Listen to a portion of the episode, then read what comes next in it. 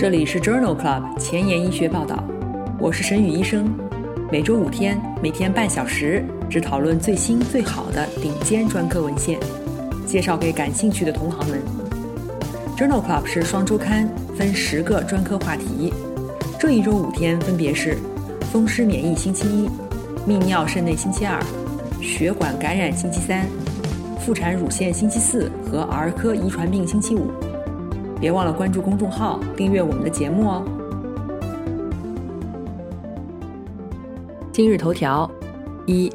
，FVA 批准靶向补体 C 三抑制剂治疗夜间阵发性血红蛋白尿。二，新英格兰医学杂志，DPP-4 抑制剂预防急性移植物抗宿主病。三，Journal of Clinical Oncology，抗胸腺球蛋白预防匹配的。同胞共体移植后的移植物抗宿主病。四，新英格兰医学杂志，中和抗体预防 HIV 感染的两项随机研究。五，Science 子刊，药物诱导的短暂休息可以增强 CAR-T 细胞的疗效。这里是 Journal Club 前沿医学报道，血液感染星期三，Hematology Wednesday，我是主播沈宇医生，精彩即将开始，不要走开哦。今天的新药研发，我们来聊一聊培可他普兰。培可他普兰是一种靶向补体蛋白 C 三的聚乙二醇化环肽抑制剂，能够抑制血管内和血管外的溶血。二零二一年五月，FDA 批准其用于治疗夜间阵发性血红蛋白尿。关于这个新药的三期临床研究，已经于二零二一年三月发表在《新英格兰医学杂志》上。阵发性夜间血红蛋白尿。是一种罕见病，以慢性补体介导的溶血为特征。在二零零七年已经上市的依库珠单抗是一种靶向补体 C 五的单克隆抗体，能够抑制血管内溶血，但是不能解决血管外溶血。这一项称之为 PAXUS 的三期临床研究是一项开放标签的对照研究，目的是评价培可他普兰与依库珠单抗治疗夜间阵发性血红蛋白尿。而且血红蛋白小于十点五克每分升的成人患者的疗效和安全性。这项研究一共招募了八十例患者，均接受培可他普兰联合依库珠单抗共四周，然后随机分配至培可他普兰皮下注射或者是依库珠单抗静脉注射组。在第十六周的血红蛋白变化方面，培可他普兰组显著优于依库珠单抗组，组间差异达到三点八克每分升。在治疗以后不再需要输血的患者比例，培可他普兰组高达百分之八十五，而伊库珠单抗组仅为百分之十五。网织血红蛋白绝对计数、乳酸脱氢酶的水平两组结果相似。最常见的不良事件包括注射部位的反应、腹泻、突发性溶血、头疼和疲劳，没有观察到脑膜炎的病例。因此，这项 PAXS 研究认为。培可他普兰通过广泛的溶血抑制，包括血管内和血管外溶血的控制，在改善夜间阵发性血红蛋白尿方面显著的优于伊库珠单抗。今天临床实践的第一部分，我们来聊一聊移植物抗宿主病。移植物抗宿主病是多系统的疾病，是异基因造血干细胞移植的常见并发症。在移植后一百天以内发生，被定义为急性的移植物抗宿主病；一百天以后发生，定义为慢性移植物抗宿主病。也可以细分为经典急性、迟发性急性、经典慢性和重叠综合征。急性移植物抗宿主病的临床表现包括典型的斑丘疹、持续恶心呕吐、腹部绞痛伴有腹泻以及血清胆红素升高。慢性移植物抗宿主病。通常出现类似扁平苔藓或者硬皮病样的皮肤异常，口腔黏膜干燥伴有溃疡，胃肠道硬化和血清胆红素升高。主要的危险因素包括 HLA 不匹配、配体受体性别不同、移植前预处理的方案、急性移植物抗宿主病的预防方案。以及移植物的来源。在既往的节目第四十八期和第五十八期的血液感染星期三节目当中，我们曾经多次聊到过移植物抗宿主病的临床特点和治疗。有兴趣的朋友可以点击链接重复收听哦。二基肽肽酶四 （DPP-4） 也称为 CD26，是一种在 T 细胞上表达的跨膜受体。在小鼠模型当中，CD26 下调可以预防移植物抗宿主病。西格列汀是一种常用的治疗糖尿病的 DPP-4 抑制剂。在《新英格兰医学杂志》2021年1月刊上发表了一项关于 DPP-4 抑制剂预防移植物抗宿主病的二期临床研究，评价了西格列汀联合他克莫司和西罗莫司预防异基因造血干细胞移植以后。急性移植物抗宿主病的能力。该研究的终点设定为移植物抗宿主病发病率从百分之三十降低至百分之十五以下。这是两项二期临床研究，一共招募了三十六例异基因造血干细胞移植的患者，从移植前一天一直到移植后的第十四天，给予西格列汀六百毫克，十二小时一次口服。患者的平均年龄为四十六岁。随访到第一百天。三十六例患者当中，只有两例出现了移植物抗宿主病。二到四级移植物抗宿主病的发病率为百分之五，三到四级移植物抗宿主病的发病率为百分之三。随访一年以后，一年的无复发死亡率为零，一年的累计复发和慢性移植物抗宿主病的发病率分别为百分之二十六和百分之三十七。无移植物抗宿主病且无复发的生存率为百分之四十六。因此，作者认为西格列汀联合他克莫司、西罗莫司可以显著的降低异基因造血干细胞移植以后一百天以内的急性移植物抗宿主病的发病率。下面分享的这篇文章讨论的是抗胸腺球蛋白预防匹配的同胞供体移植以后的移植物抗宿主病。这一项开放标签随机对照研究是发表在《Journal of Clinical Oncology》二零二零年十月刊上。这项研究是在中国的二十三个移植中心进行，招募了二百六十多例四十到六十岁之间血液恶性肿瘤的患者，他们均接受了 HLA 匹配的同胞共体造血干细胞移植。入组以后，随机分配至抗胸腺球蛋白组，或者是对照组。抗胸腺球蛋白组，也就是干预组，给予4.5毫克每公斤的胸腺球蛋白，联合环孢素、甲氨蝶呤、马替麦考芬酯；而对照组仅给予环孢素、甲氨蝶呤和马替麦考芬酯。在干预组当中，二到四级的急性移植物抗宿主病累计的发病率显著降低，分别为百分之十三和百分之二十七。两年以后，慢性移植物抗宿主病的发病率也更低。分别为百分之二十七和百分之五十二。随访到第三年，移植物抗宿主病无复发生存率显著提高，分别为百分之三十八和百分之二十四。因此，作者认为这是第一个证明抗胸腺球蛋白能够有效降低匹配的同胞供体移植以后的急性移植物抗宿主病的发生率，而不影响生存期的前瞻性随机对照研究。今天分享的第三篇文章讨论了阿巴西普预防移植物抗宿主病这一项 ABA2 研究，同样也是发表在《Journal of Clinical Oncology》二零二一年六月刊上。研究的目的是评价在钙条磷酸酶抑制剂甲氨蝶呤为基础的移植物抗宿主病预防方案当中，加入阿巴西普是否能够进一步的减少急性移植物抗宿主病的发生率。这项研究招募了两组血液系统恶性肿瘤的成人和儿童患者，分别给予 HLA 匹配和不匹配的无关供体造血干细胞移植，随机分入钙条磷酸酶抑制剂甲氨蝶呤阿巴西普三联治疗组，或者是钙条磷酸酶抑制剂甲氨蝶呤和安慰剂的标准治疗组。在随访约两年以后，HLA 全匹配队列当中，三到四级急性移植物抗宿主病的发生率。两组分别为百分之六点八和百分之十四，没有统计学差异。两组的无严重移植物抗宿主病生存率分别为百分之九十三和百分之八十二，三联治疗组略高。在 HLA 不匹配的队列当中，三联治疗组的三到四级急性移植物抗宿主病的发生率显著更低，分别为百分之二和百分之三十。无严重移植物抗宿主病的生存率也更高，分别为百分之九十七和百分之五十八。免疫分析显示，阿巴西普治疗以后，患者的 T 细胞活化被限制。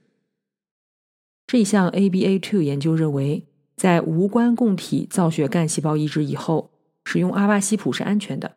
而且可以显著的降低急性移植物抗宿主病，改善生存率。今天分享的最后一篇文章是发表在《Blood》二零二一年四月刊上的一项双盲三期临床研究。这项研究讨论了环孢素、甲氨蝶呤联合或者不联合托珠单抗预防移植物抗宿主病。这项研究招募了一百四十五例因为急性白血病或者骨髓异常增生综合症需要进行造血干细胞移植的患者，在术后均给予环孢素和甲氨蝶呤预防移植物抗宿主病。随机联合托珠单抗或者是安慰剂，随访两年。研究发现，所有参与者当中，二到四级急性移植物抗宿主病发病率，安慰剂为百分之三十六，托珠单抗为百分之二十七，没有统计学差异。在无亲缘关系供体来源的移植亚组当中，急性移植物抗宿主病发生率分别为百分之四十五和百分之三十二，也没有统计学差异。在整个移植队列当中，移植相关死亡率两组发生率也十分相似，总生存率分别为百分之七十九和百分之七十一。因此，作者认为，在 HLA 匹配的无亲缘关系供体来源的移植当中，托珠单抗并不能够进一步的降低急性移植物抗宿主病发生率，也没有改善两年的总生存率。工作太忙，时间碎片化，每天半小时听我的播客，获取最新最好的临床研究。深感公众号内容太多太杂，质量参差不齐吗？每周五天看我的微信公众号，获取最好最新的临床研究。Journal Club 前沿医学报道，拉近科研和临床的距离。今天临床实践的第二部分，我们来聊一聊 HIV 感染。急性 HIV 感染的特征是发热、淋巴结肿大、咽痛、皮疹、关节痛等等，也可以没有症状。早期病毒快速复制，RNA 水平非常高，大约六个月以后达到稳定水平。慢性 HIV 感染特征为病毒水平相对稳定，而 CD4 阳性细胞计数进行性下降，可以出现鹅口疮、脂溢性皮炎、肺炎、结核。心血管疾病、肾病、骨质疏松。艾滋病定义为 CD 四阳性细胞计数小于二十每微升，或者是出现相关的机会感染恶性肿瘤。目前抗逆转录疾病的药物大约有六类，超过二十五种。常用的包括核苷类逆转录酶抑制剂 NRTA，比如拉米福定、替诺福韦、阿巴卡韦。非核酸类逆转录酶抑制剂 （NNRTI），比如拉替拉韦、埃替拉韦、多替拉韦；蛋白酶抑制剂 （PI），比如达卢纳韦、阿扎纳韦；整合酶链转移抑制剂 （INSTI），比如利匹韦林、多拉韦林；CCR 五抑制剂，比如马拉韦罗。融合酶抑制剂，比如恩福韦泰。在过去的一年当中，FDA 又批准了两个新药。我们在第一百零八期和第一百一十八期的血液感染星期三章中介绍过。这两个药物分别是首个 HIV 病毒吸附抑制剂福替沙韦。这个药物于二零二零年七月被批准，是在第一百零八期节目当中介绍的。第二个药物是二零二一年一月份批准的首个长效整合酶链转移抑制剂卡博特韦，是在第一百一十八期节目当中介绍的。除此之外，我们在第九十八期的血液感染星期三节目当中也讨论过 HIV 感染的治疗，有兴趣的朋友可以点击链接重复收听哦。在《新英格兰医学杂志》二零二一年三月刊上。发表了一项关于广泛中和抗体预防 HIV-1 感染的文章。这一篇文章汇总了两项中和抗体 VRC 零幺预防 HIV 感染的随机对照研究。研究当中招募了 HIV 感染的高危人群，随机分配接受 VRC 零幺十毫克每公斤八周一次，或者是 VRC 零幺三十毫克每公斤八周一次，或者是安慰剂，共给药十次。这两项研究当中，各治疗组的不良事件发生率相似。第一项研究参与的两千七百例参与者中，小剂量、大剂量和安慰剂组分别记录到了三十二例、二十八例和三十八例患者感染 HIV-1。第二项研究当中，分别记录到了二十八例、十九例和二十九例患者感染了 HIV-1。数据合并以后，三组患者的感染率相似，但是。对 VRC 零幺敏感的病毒分离株进行分析以后，发现干预组和安慰剂组的感染率分别为零点二和零点八六，估计抗体的预防有效率为百分之七十五。因此，作者认为，广泛中和抗体 VRC 零幺虽然不能够有效的预防 HIV-1 感染，但是对于 VRC 零幺敏感的 HIV 分离株进行分析以后。提供了广泛中和抗体预防 HIV 感染的可能有效的概念验证。同样是在《新英格兰医学杂志》上发表了另外一篇随机对照研究。这篇文章讨论了在结核和 HIV 高发的地区，许多 HIV 感染的患者开始逆转录病毒治疗时，免疫系统功能已经严重受损。这些患者最终多死于结核和细菌感染。因此，文章的目的是讨论在 HIV 感染的患者当中，全部接受系统的抗结核治疗，还是在检查结果的指导下进行抗结核治疗。这是一项为期四十八周的实验性抗结核研究，招募了一千多例尚未接受过抗逆转录病毒治疗的，而且 CD 四阳性 T 细胞计数小于一百每毫升的 HIV 感染患者。随机分入抗结核指导治疗组和抗结核的系统治疗组。在抗结核指导治疗组当中，参与者接受系统的筛查，如果有抗结核的指征，则开始系统性的抗结核治疗。抗结核的系统治疗当中，所有患者无论是否感染，均接受抗结核治疗。抗结核的方案是利福平、异烟肼、乙胺丁醇、吡嗪酰胺，持续两个月。然后是利福平、异烟肼，持续四个月。在第二十四周，两组的全因死亡率相似，分别是每一百人年十九例和二十例。系统治疗比指导治疗的肺结核诊断率更低，分别为百分之三和百分之十七，风险比为零点一五。但是药物相关的不良事件频率也更高，分别为百分之十七和百分之七，风险比为二点五。这项随机对照研究认为，在免疫系统严重受损的、没有接受过抗逆转录病毒治疗的 HIV 感染者当中，所有患者均接受抗结核治疗的策略，并不优于筛查指导下的抗结核策略，而且严重不良事件发生率更高。正如刚才提到的，替诺福韦是一类比较常用的核酸类逆转录酶抑制剂。目前认为，与富马酸替诺福韦相比，丙酸替诺福韦具有更好的肾脏和骨骼安全性，但是可能影响到新陈代谢。在《Annals of Internal Medicine》内科学年鉴杂志二零二一年六月刊上发表了一项队列研究，讨论了富马酸替诺福韦酯改用丙酚替诺福韦以后，HIV 感染者的体重和代谢变化。这项研究招募了来自五个中心的四千多例 HIV 感染的患者，中位年龄五十岁，四分之一为女性，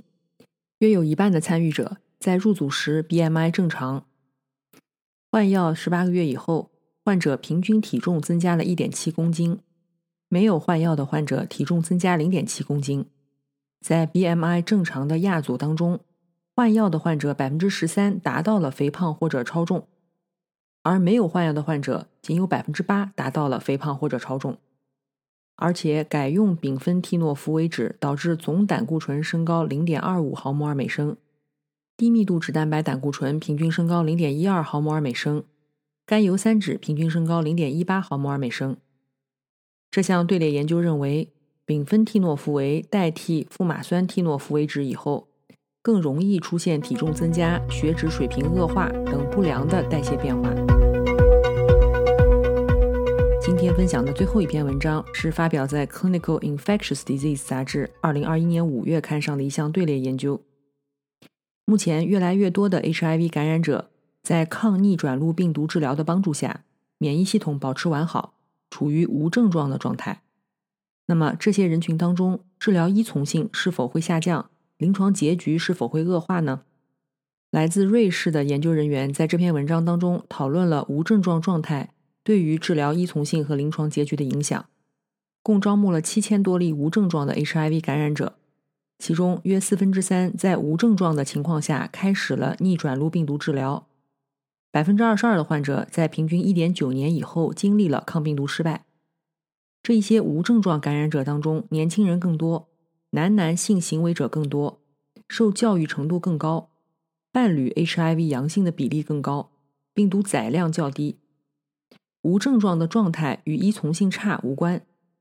这些患者当中，抗病毒失败的风险降低，发生耐药的可能性也更低。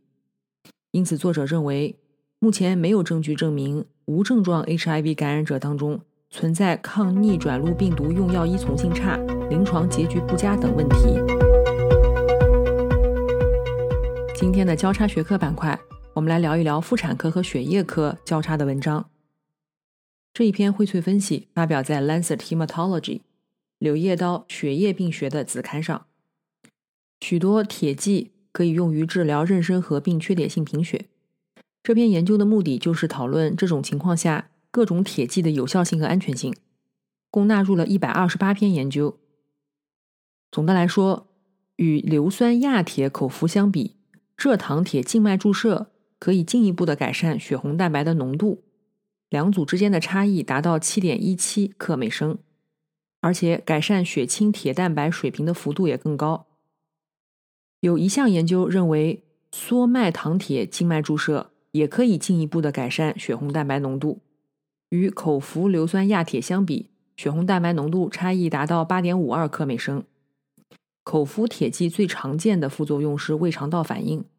而静脉用铁剂的副作用很少。因此，作者认为，用于治疗妊娠期缺铁性贫血的铁剂有效性各不相同。有充分证据表明蔗糖铁静脉注射有益，也有一些证据证明羧基麦芽糖铁的静脉注射更好。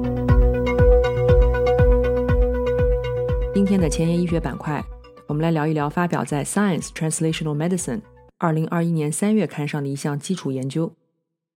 这篇研究讨论的是 CAR T 细胞疗法。使用 CAR T 细胞疗法治疗 B 细胞恶性肿瘤，有百分之五十的患者治疗以后会出现疾病进展，而且对于实体瘤的抗肿瘤活性也不清楚，因为 CAR T 细胞疗效通常受到 T 细胞耗竭的限制。目前针对 T 细胞耗竭的治疗方法包括免疫检查点抑制剂。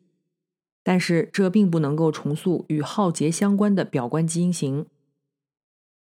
这篇文章的作者发现，嵌合抗原受体的信号传导介导了人类 T 细胞的浩劫，因此假设抑制嵌合抗原受体信号传导通路，或者是通过短暂的休息，可以防止并且逆转 CAR T 细胞的细胞群浩劫。在文章当中，作者用达沙替尼。这是一种临床常用的酪氨酸激酶抑制剂，可以有效并且可逆的抑制嵌合抗原受体信号通路，这使得 CAR T 细胞在休息之后出现记忆样表型、全转录组和表观遗传重编程，并且恢复了 CAR T 细胞的抗肿瘤活性。因此，作者认为通过短暂的休息可以防止逆转 T 细胞耗竭，增强 CAR T 细胞的疗效。今天的 COVID-19 板块，我们来聊一聊 COVID-19 合并第二躯体升高患者当中治疗性抗凝的作用。这一项 Action 研究发表在《Lancet》柳叶刀杂志二零二一年六月刊上。COVID-19 目前已经证明与血栓前状态有关，治疗性的抗凝是否能够改善预后尚不清楚。